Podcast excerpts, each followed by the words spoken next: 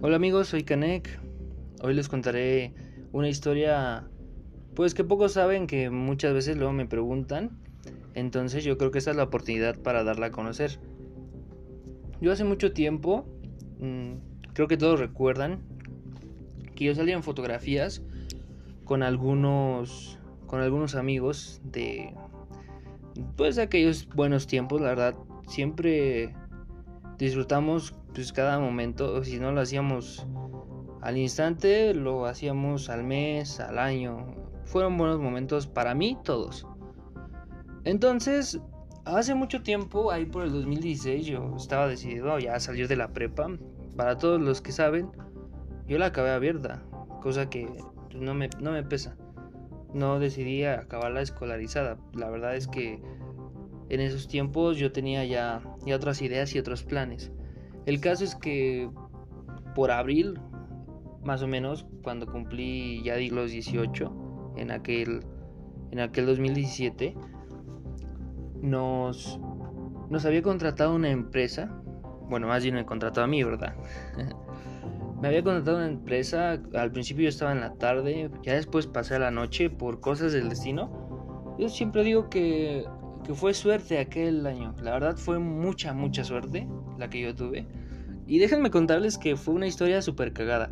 A estos amigos yo nos habíamos reunido en algunas aglomeraciones para hacer actividades de un grupo de Facebook.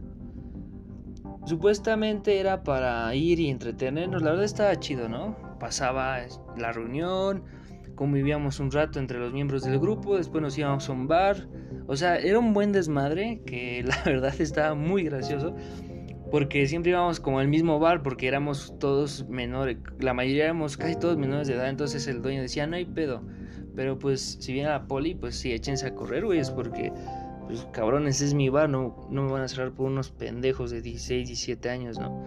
Y todos, va, está chido. Y como íbamos en la tarde, pues casi no había como ese tipo de, de seguridad, por así decirlo.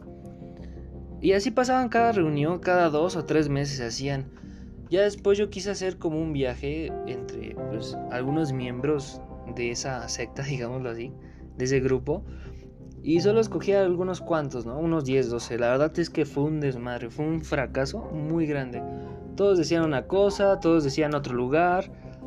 Bueno, la verdad es que fue un desastre total nada se concretó. Pero fue algo chistoso porque en ese tiempo éramos Michuag, Paulo, Daniel, Jake y yo. Éramos cinco como los del crew que habían formado todo eso. Había un güey que se llamaba, o que le decían Conejo, y, Arturo, que era el, el novio de Michuag. Entonces Arturo era de los típicos doble cara. Que no, carnal, sí, la neta me caes de huevos. Ya por atrás te decían, ah, ese es un pendejo, vale verga. Total. Yo, yo, había visto ya cómo era, ¿no? De repente empezó a tirarle mierda a Jake, a Daniel, a Pablo. Y yo dije, güey, realmente no me importa. O sea, para todos los que me conocen, realmente hablar mal de la gente, pues eh, nunca me ha agradado porque es como de, güey, pues díselo a mí, qué chingados me dices, ¿no? O sea, te hizo algo, te afectó. Pero en fin, yo creo que ese es otro tema. Bueno, resulta que le tiró mierda y entonces ellos pensaron que yo estaba de parte de Arturo, ¿no? Cuando igual ya me había colmado como la paciencia porque Michuak para mí es una muy buena amiga, es una hermana inclusive. Entonces dije, este güey se quiere pasar como de listo, ¿no? Porque era evidente que él luego se veía con otras personas, andaba de aquí para allá. Y era muy curioso, güey, porque, o sea, andaba con esas personas, pero igual les tiraba, era como de salía con ellas y después las mandaba a la verga. Y yo me enteraba porque había como otros tres o cuatro grupos donde no estaba funal, eh, ay, perdón, no estaba este fulanito, no estaba fulanita. Y así se la pasaba hablando mal de esos güeyes. Entonces como de cabrón, ¿qué chingados te estás diciendo? Y yo coincidí en estar todos los grupos. Y dos que tres también. Y obviamente todos nos dimos cuenta creo que hasta fue pendejo porque ni siquiera se percató de esa parte. Bueno, cabrón. El chiste es que ellos pensaron, Jake, Daniel, Paulo y hasta inclusive Conejo, que yo igual estaba tirando mierda y, y que por ahí iba, el rollo, ¿no? Que, que como que los iba a apartar o no sé. Al final de cuentas, yo mandé a la verga a Arturo. Este, después hicimos ese grupo compacto. Ahí es donde nace verdaderamente Coyotes Crew. Al principio todos teníamos interés de conocer lugares, pero lugares abandonados. Ahí es cuando realmente nace nuestro amor por el urbex. Que cabrón, era el explorar lugares, ir a spots. Yo tenía mi cámara, yo sacaba las fotos. Eh, en ese tiempo no editábamos, pero sacábamos todo blanco y negro, ¿no? Fueron tiempos muy austeros en el crew de fue de vamos a intentar esto, pero a ver qué tal sale esto, ¿no? Eran salidas pues muy decentes. Y después lo que pasó eh, fue que Paulo tenía una novia por ahí, creo que se llamaba Jacqueline, vivía en Xochimilco. Paulo era, o más bien, creo, y tengo entendido, la última vez que supe de él, es que es ahí de Chimalhuacán, Chicoloapan, Chicoloapan, sí, Chicoloapan. O sea, imagínense, de Chicoloapan hasta la ciudad es un putero. En cuanto a distancia se refiere. Bueno, el caso es que nos mandó a la verga, nos bloqueó porque quería tiempo con su morra, güey. Y fue como de, no jodas. Sí salimos un tiempo con él, como abril y ya después creo nos mandó a la chingada dos, tres veces. La primera vez que salimos fue por un 16 de, de marzo, de ahí del 2017, cabrón. Estábamos buscando en ese tiempo, estaban los trenes de Chapultepec todavía. Los trenes de Chapultepec hace muchos años era literal pues un pequeño tren que daba paseos para niños eh, ahí de la segunda sección. Entonces había toda una vía ferroviaria para este pues para esta atracción, güey, o sea, realmente tú lo veías y decías, cabrón, o sea, ¿cómo quitaron algo tan chido, güey? O sea, hasta uno de grande todavía le dan ganas como de subirse a esa madre, ¿no? Total, lo estábamos buscando porque había un almacén donde los tenían ahí todos. Actualmente es un museo reciente que lo abrieron ahí por 2019 no me acuerdo qué museo es, la neta. Pero el chiste es que esa no era la meta principal, güey. O sea, estuvo bien cagado porque lo principal era Insurgentes 300 o el edificio Canadá, que está ahí casi saliendo por el metro Chilpancingo. Mm, más que nada enfrente creo del Metrobús Sonora, más o menos por ahí.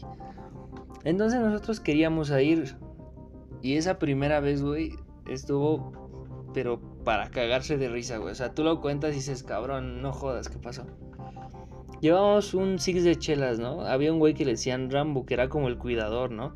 Porque obviamente nosotros tratábamos como de informarnos ahí por Facebook en el grupo de Urbex, pues como le hacían muchos. Y resulta que un güey dijo, no, güey, dale un six de chelas a este cabrón y te deja pasar sin pedo, te da el recorrido.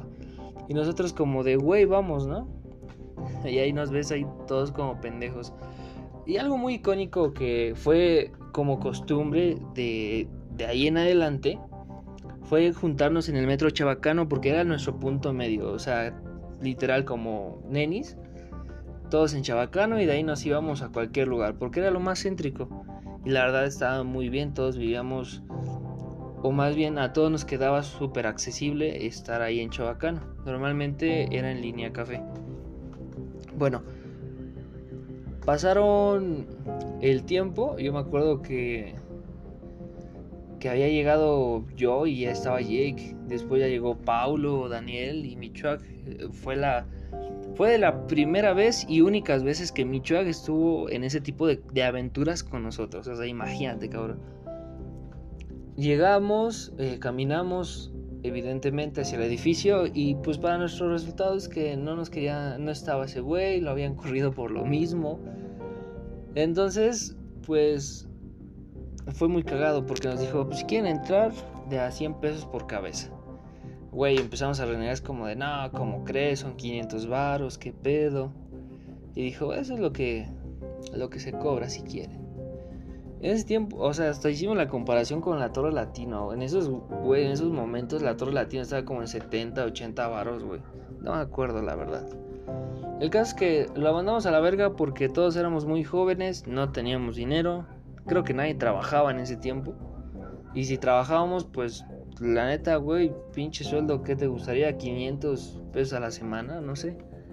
Nadie tenía la mayoría de edad, o sea, con eso te digo todo. Total, fuimos a buscar los trenes, de ahí nos fuimos caminando hasta Chapultepec. Güey, son como unos 6 kilómetros y dices, no jodas, o sea, nos fuimos hasta Periférico y de ahí todo derecho a caminar hasta Chapultepec. Y, güey, o sea, no está nada, pero nada cerca. Caminando es una vergüenza. Total, ya estábamos ahí en la segunda sección, güey, de donde está. De donde estaba la feria, a unos 2, 2 1 o 2 kilómetros. Total, que jamás tampoco encontraron los putos trenes. Y fue como de puta madre, güey. O sea, no hicimos nada, güey. Nada. Nada de lo que planeábamos hacer. Ya después eran como las 7, 8 y empezó a llover. Pero culero. O sea, como lluvia ahorita que se suelta. Así cabrón llovió.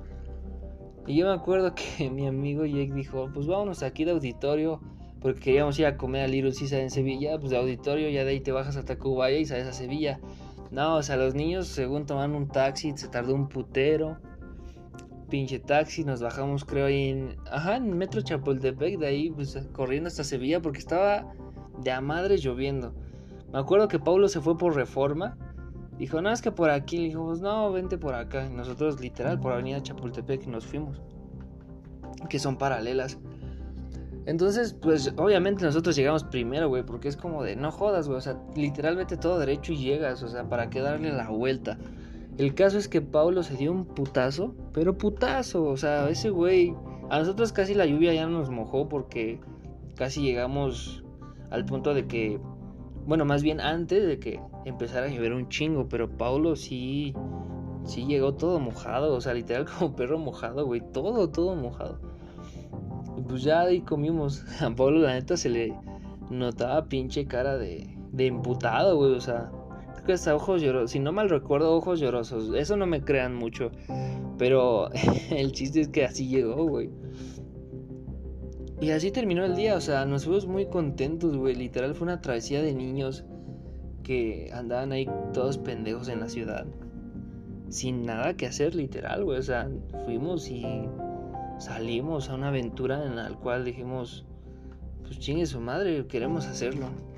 Y desde ahí nace o nació Coyote escribió algo fue fue muy muy bueno o sea como les mencioné ya Pablo después se fue a la verga. A mí me dio la suerte de que me cambiaran en la noche. Entonces yo creo que ese fue un factor decisivo para que tuviéramos nuestra época dorada. En esos tiempos ahora dejando un poquito pues la continuidad de, de esto que les cuento, en esos tiempos ya era muy, pues muy convencional de nosotros que fuéramos aquí para allá. La verdad es que nos volvimos muy buenos, o sea, nos volvimos tan buenos al grado que del grupo donde nos reuníamos, como les comentaba al principio, o sea, como que querían imitarnos. O sea, imagínate, nosotros éramos coyotes y según hicieron un grupo que se llamaba Correcaminos, o sea... haciendo una sátira a la caricatura, ¿no? Del Correcaminos y el Coyote, de pues quién es más bueno, ¿no? Y fue tan cagado, güey, porque mucha gente sí nos llegaba a admirar, güey. Éramos éramos como el símbolo perfecto de la amistad nada convencional, es como de, bro, estos güeyes van aquí, van para allá.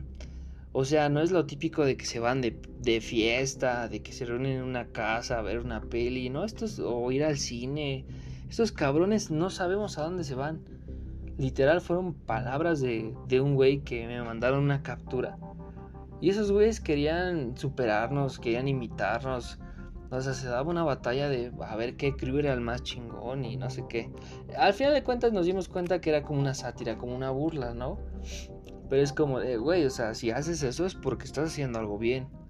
No es como para que estés así nada más, ¿no? Y la verdad fueron, fueron muy buenos momentos. Hoy en la actualidad, eh, la verdad cada quien ya tiene su camino. Hace mucho a mí que me bloquearon porque, bueno, tengo mucho que contarles acerca o al respecto de, este tema. Que claro, con mucho gusto y sin pedos en la lengua, ya saben que a mí no me da pena. Pero en ese año realmente tuvimos una consolidación muy grande. Realmente asentamos un estilo, un proyecto. Pero igual sucedió como todas las bandas, ¿no? O sea, tienes un momento de éxito, todos hablan de ti, güey. La estás rompiendo, pero pues al final yo creo que la lucha de ideas de cada quien terminó por romper ese sentimiento de hermandad. La verdad es que éramos muy buenos. Llegamos a ser los número uno de México en nuestro terreno. No había un crew que se pareciera o que hiciera lo mismo. Actualmente sí hay un chingo de personas que, que lo hacen, ¿no? Pero en ese tiempo, grupos como tal, yo creo que no había ninguno. Y fue realmente muy bueno, fue muy buena experiencia.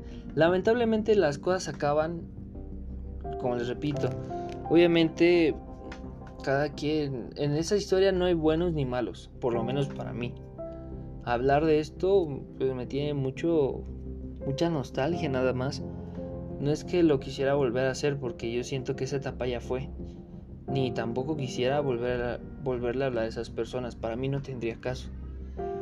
Pero sí fue algo muy digno, yo creo que de recordar. O sea, si yo hago este podcast es porque realmente me parece buena la idea de que pueda compartírselo con ustedes. Aparte hay muchas personas que me lo han estado pidiendo.